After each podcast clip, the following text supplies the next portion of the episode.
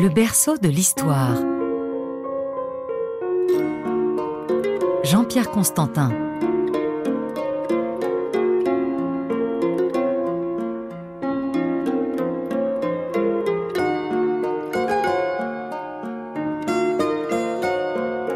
Bonjour à tous. Nous allons parler aujourd'hui de l'agriculture et de l'alimentation en Mésopotamie. Vous savez que c'est à Sumer que l'histoire a commencé, au quatrième millénaire avant notre ère.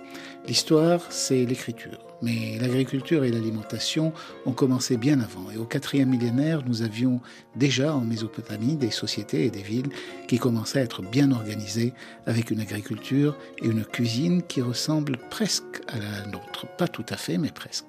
Pour en parler, j'ai invité aujourd'hui une historienne spécialiste de la Mésopotamie, Brigitte Lyon, professeure à l'université Paris 1 Panthéon-Sorbonne. Brigitte Lyon, Bienvenue à RFI et merci d'être là. Merci à vous. Commençons par les principales denrées qu'on trouvait en Mésopotamie. Est-ce que c'est là que l'agriculture a commencé ou je me trompe Est-ce que c'est là qu'on a commencé à planter des céréales, à faire de l'agriculture de masse, si j'ose dire?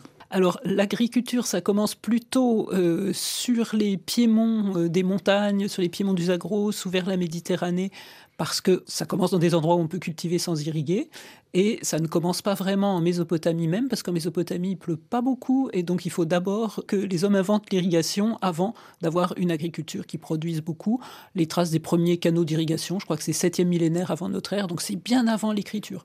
Mais vous commenciez l'histoire à Sumer au 4e millénaire. Au 4e millénaire, ça fait plusieurs millénaires que les hommes cultivent la terre dans cette région du monde.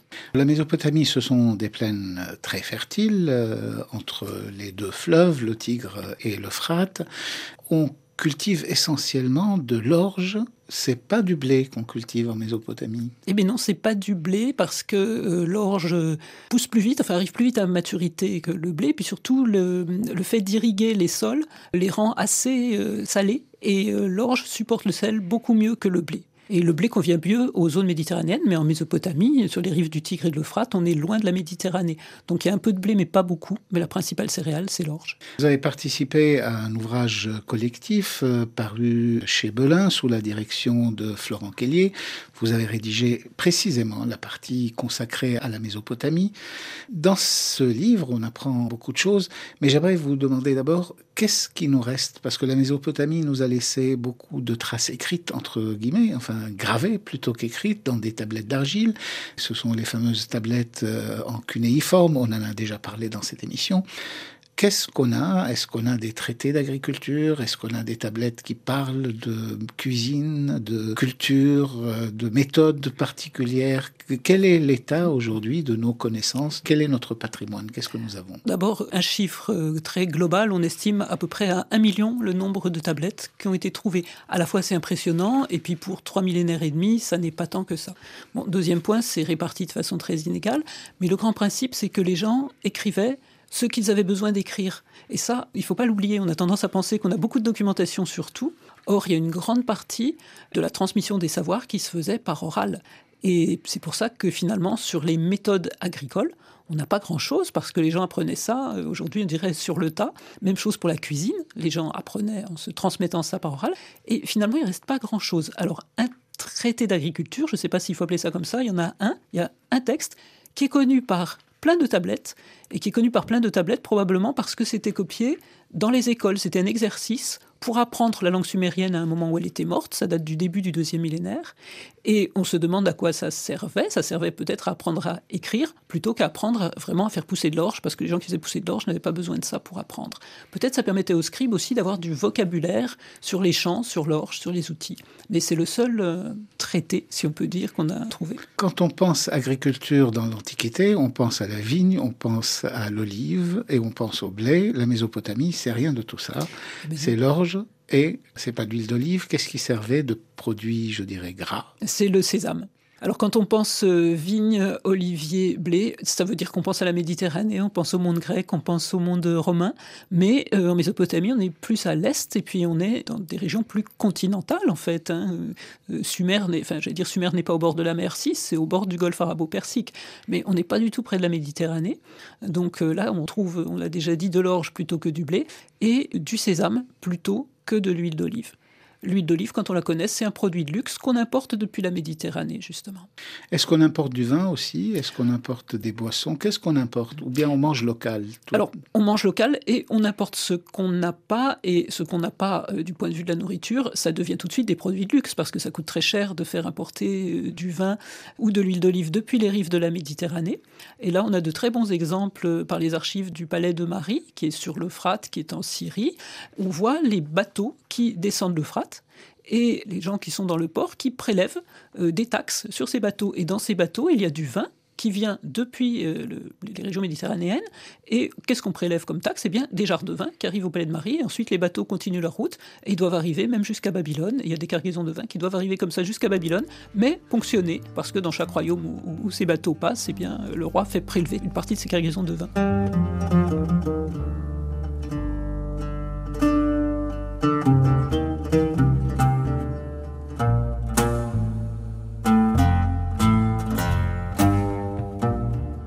Est-ce qu'on utilisait aussi les laitages? Est-ce qu'on faisait des fromages? Est-ce qu'on faisait comme on fait aujourd'hui? Est-ce qu'il y avait des marchés? Est-ce que les paysans allaient vendre leurs produits? Comment ça se passait? Alors, euh, pour euh, la, question des laitages, des fromages, etc. Alors, le lait, c'est typiquement un produit sur lequel on a peu de documentation parce que le lait, doit tourner très très vite. Donc, c'est du circuit court. On a de la documentation quand on peut stocker les produits, quand on peut les gérer, les garder sur la longue durée, les redistribuer. Donc, le lait, typiquement, ça n'est pas du tout ça, c'est le contraire ça tourne très vite. Donc peu de documentation sur le lait, mais les fromages se conservent mieux que le lait, donc il y a un peu de documentation sur les fromages, mais assez peu parce que toute cette partie de l'économie laitière devait être gérée surtout par euh, les pasteurs, par les, gens qui étaient les bergers, les gens qui étaient en charge du, du petit bétail, des moutons et des chèvres, et qui s'occupaient de faire des fromages, de les revendre probablement, et qui recouraient assez peu à l'écrit. Donc on a quelques mentions de ces produits, mais pas énormément. Est-ce qu'il y avait des marchés? Est-ce que la production, est-ce que chacun produisait sa propre nourriture? Les paysans, les, gens des villes faisaient comment? Alors, euh, les gens des villes pouvaient être propriétaires fonciers. Euh, la grande richesse, c'est quand même la terre. Donc, les gens riches qui ne travaillent pas la terre ont souvent des terres et des fermiers qui travaillent pour eux. Le roi, bien sûr, ne travaille pas la terre, les hauts fonctionnaires non plus, mais le roi a d'énormes surfaces de terre, qu'on appelle les terres du palais, qui sont en fait les terres du roi, et qui servent à l'entretien du roi, de la cour, qui est nombreuse, et qui servent aussi à payer tout le personnel sous forme de rations alimentaires. Donc il y a ce type de circuit qu'on connaît bien dans l'économie palatiale. Sinon, est-ce que les gens allaient au marché euh, acheter du grain? Là aussi, on a peu de choses sur la question. On a des mentions de marché, on a des mentions de marché qui se tiennent non pas sur une place de marché, mais souvent aux portes des villes ou dans les rues, mais il n'y a pas de, place, encore une fois, on n'est pas dans le monde grec. On a des mentions de gens qui vont acheter du pain, mais c'est assez rare. Le pain est produit plutôt euh, localement, donc apparemment tout ce qu'on peut faire localement, on le, on le fait euh, localement. Est-ce qu'il y a des productions de masse? C'est ça la question. Il y a une production de masse, mais qu'on connaît surtout dans le cadre des palais.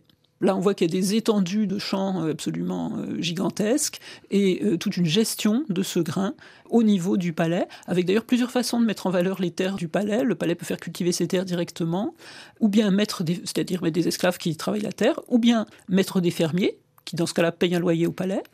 Et puis une autre façon de, voir les choses, c'est de donner, disons, des terres de fonction c'est-à-dire qu'on donne à un fonctionnaire des champs et euh, ben, il garde ce qu'il veut sur le champ euh, tant qu'il est en fonction, mais le jour où il meurt, eh bien, le palais reprend le champ. Donc ce ne sont pas des, dons de terre, ce sont des sortes de, prêts de terre. Cela dit, pour la production, euh, le, haut fonctionnaire qui a des terres du palais, évidemment, il ne les cultive pas lui-même, il a à son tour des fermiers, etc. Vous avez parlé du sésame, il y a eu une incertitude, si j'ai bien compris, sur le sésame ou le lin.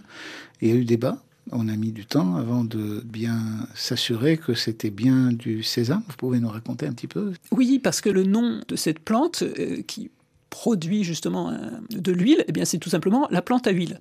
Donc ça ne nous aide pas beaucoup étymologiquement, c'est comme ça en sumérien, en acadien. Donc la plante à huile, alors quelle est la plante qui produit de l'huile?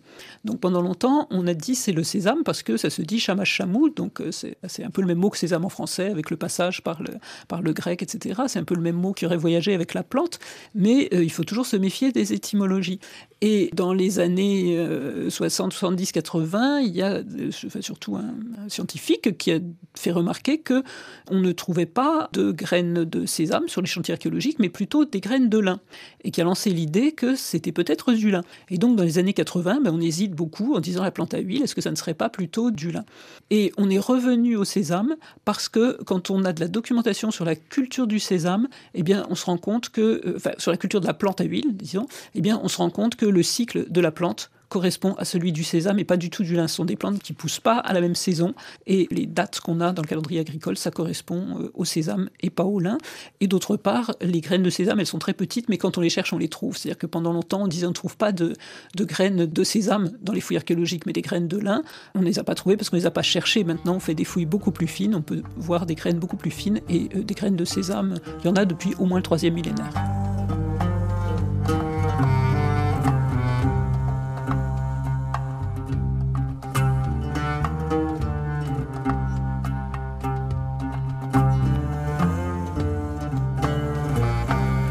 Vous m'avez dit qu'il n'y avait pas beaucoup de tablettes qui parlaient d'agriculture, mais il y a beaucoup de tablettes quand même qui parlent de banquets, de festins, de repas euh, royaux.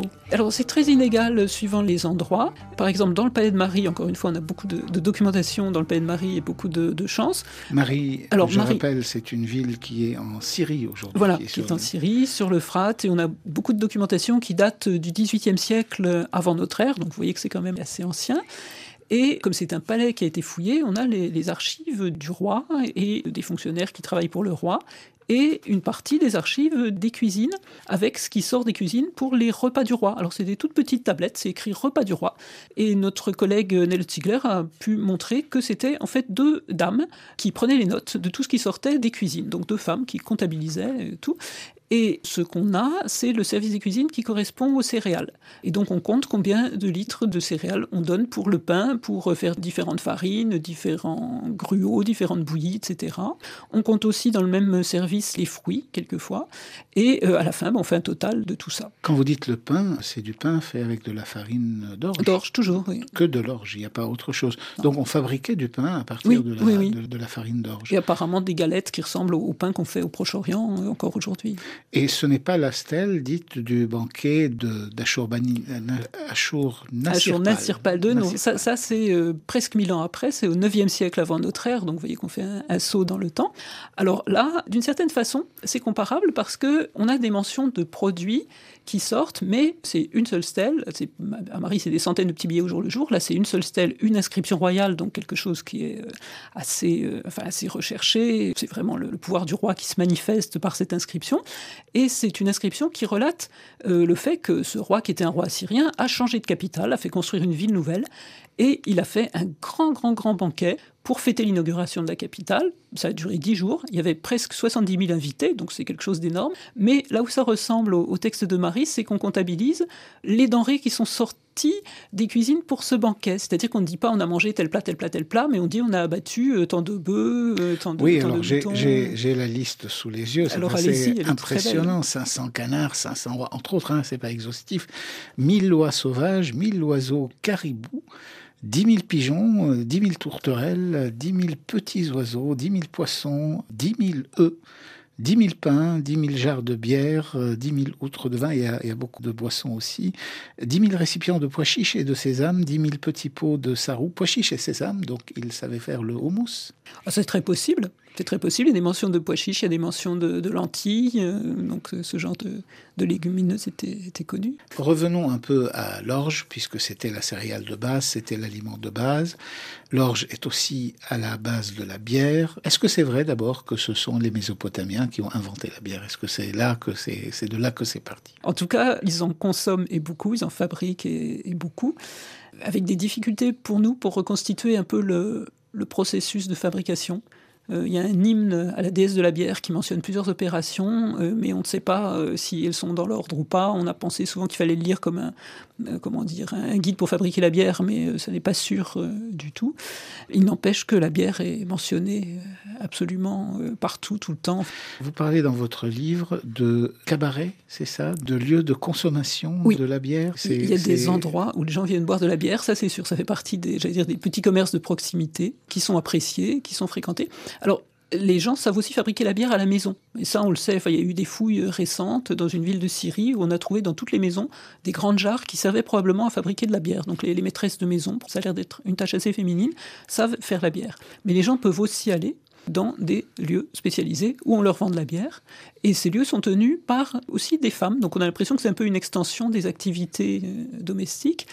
Et ce sont des lieux qui sont bien connus parce qu'ils sont mentionnés euh, dans les recueils de lois, ce qui est assez euh, exceptionnel, comme un endroit où les gens peuvent se réunir. Et donc, il y avait des lois spécifiques à ces lieux, à, ces lieux euh, un peu comme les cafés, les Voilà, exactement, sur les cabaretières, pour leur interdire de tricher sur les poids et mesures, par exemple c'est précisé. Et euh, aussi, il y a une loi qu'on cite toujours et qui est bien intéressante, qui fait obligation à la cabaretière, et là on voit que c'est une femme, parce qu'on mentionne la cabaretière, de dénoncer les gens qui comploteraient dans son établissement, parce que probablement, au bout de quelques bières, la parole devait se, se libérer. Et si c'était dans un sens défavorable au roi, bien sûr, la cabaretière devait être dénoncée.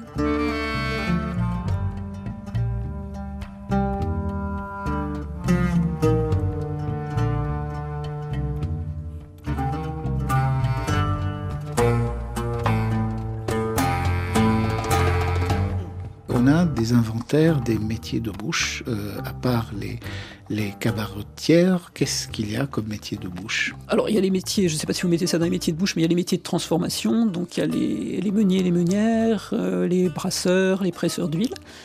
Il y a des cuisiniers, cuisinières, euh, il y a les, gens qui abattent le bétail. Alors ça, c'est un, métier masculin, on traduit par boucher, mais c'est la personne qui, qui abat l'animal. À la cour du roi, on a un personnel assez nombreux qui prépare la nourriture et on a des gens qui sont spécialisés euh, dans la préparation de tel type de gâteau ou de tel type de bière ou de tel Alors on fait une espèce de quelque chose qui doit ressembler au, garum romain ou au nokmam euh, extrême oriental à base de sauterelles qu'on doit laisser plus ou moins euh, fermenter, se décomposer, etc.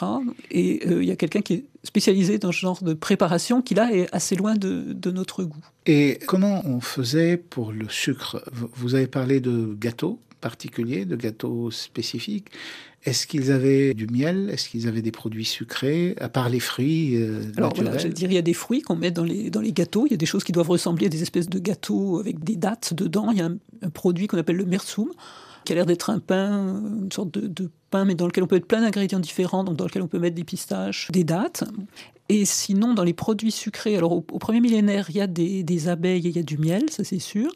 Et il y a un terme qu'on traduit toujours par miel, mais qui correspond peut-être à une, à une mélasse ou qui est élaboré à base de, de fruits plutôt qu'à partir vraiment de, de miel. La nourriture avait certainement aussi une, un rôle, euh, je dirais, dans la religion, dans les sacrifices. On n'a pas beaucoup parlé de viande depuis le début, on est très végétarien.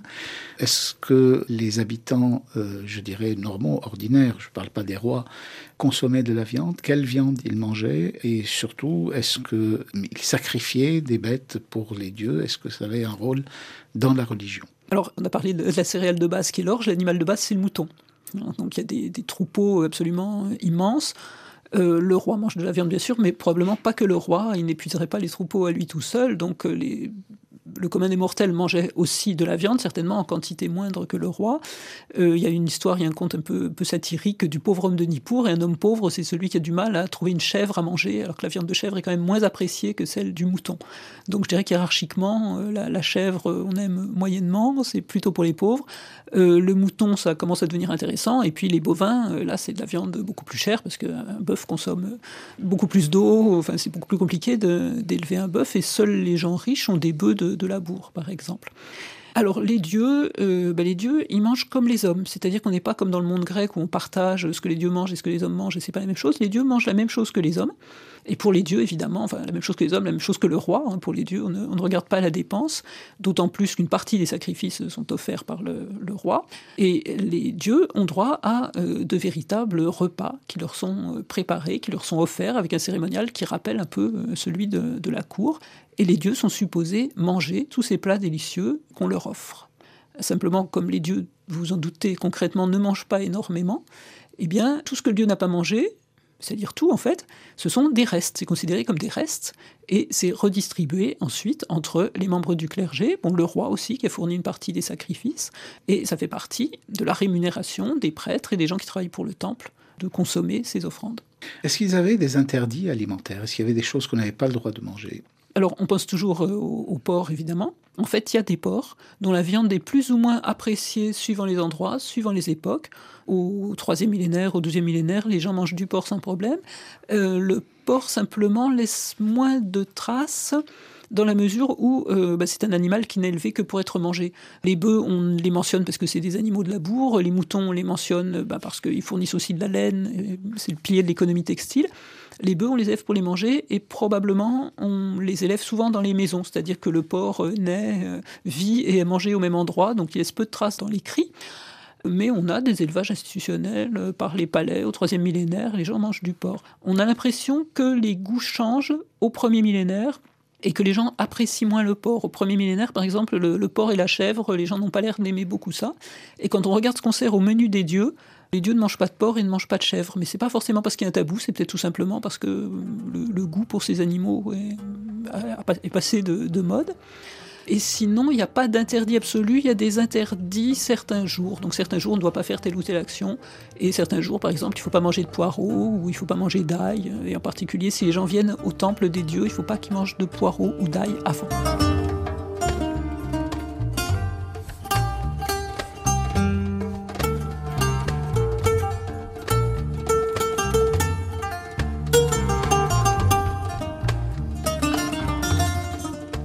Est-ce que chez les Mésopotamiens, comme chez les Égyptiens, les morts mangent? Est-ce qu'on donne de la nourriture aux morts? Oui, oui, on leur donne de la nourriture et de la boisson. Et une des grandes malédictions, c'est justement que de ne pas avoir de descendants pour ne pas avoir ces offrandes de nourriture.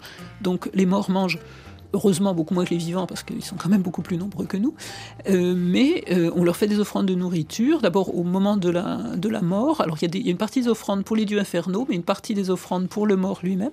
Quand des tombes ont été trouvées euh, inviolées, il peut y avoir des assiettes, des bols, etc., près des, corps, qui témoignent peut-être de ces offrandes alimentaires qui ont été faites. Quelquefois d'ailleurs on trouve des ossements ou des restes de nourriture dans les tombes.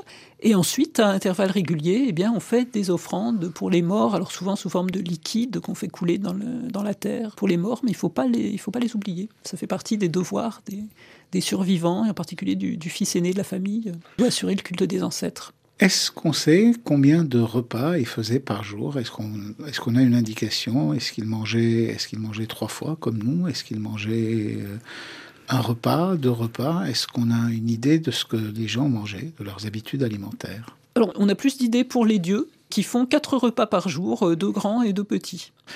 Est-ce qu'il y avait une forme de nourriture des riches, des pauvres? Est-ce qu'il y avait des gens qui étaient méprisés à cause de ce qu'ils mangeaient? Est-ce qu'il y avait des, mangeurs, vous avez parlé de poireaux et d'ail, est-ce qu'il y avait des mangeurs d'ail? Est-ce que c'était aussi un indicateur de la classe sociale et de la richesse de la personne? Alors certainement, les gens mangent plus et mieux en fonction de leur classe sociale. Plus ils sont hauts euh, dans la société, plus ils mangent et mieux ils mangent. Il y a quelques clichés, en particulier sur les, sur les nomades, parce que c'est quand même ceux qui laissent des traces écrites, ce sont surtout les sédentaires, euh, qui ont un certain mépris pour les nomades, et en particulier pour les, les nomades amorites. Euh, on dit qu'ils mangent la viande crue, ce qui est absolument faux.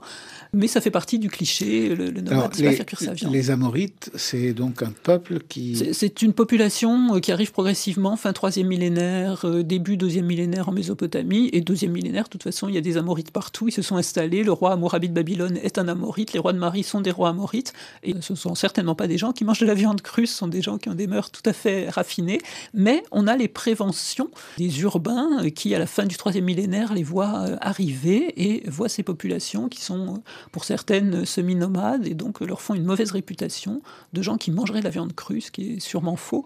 Il paraît qu'ils mangeaient aussi des truffes. Oui, alors c'est pas ce que nous on appelle des truffes, mais ce sont des, des, des alors c'est pas vraiment des champignons non plus, mais enfin ce sont des, choses qui poussent dans le désert, qu'on trouve paraît-il encore aujourd'hui en, Syrie, en Irak, et qui étaient tout à fait recherchées par les rois de Marie. Ça faisait partie des, au contraire, des nourritures euh, qui étaient jugées raffinées, mais apparemment certains les méprisaient. Enfin il y a vraiment eu des goûts différents entre les, les, sédentaires qui accusaient euh, ces nomades de manger des truffes, et puis une fois que ces euh, nomades s'étaient sédentarisés et étaient devenus rois à Marie ou ailleurs, eh bien ces truffes étaient devenues de la bonne nourriture qu'on mangeait au palais. De même qu'on recherchait pour le roi les œufs d'autruche ou des choses un peu rares comme ça.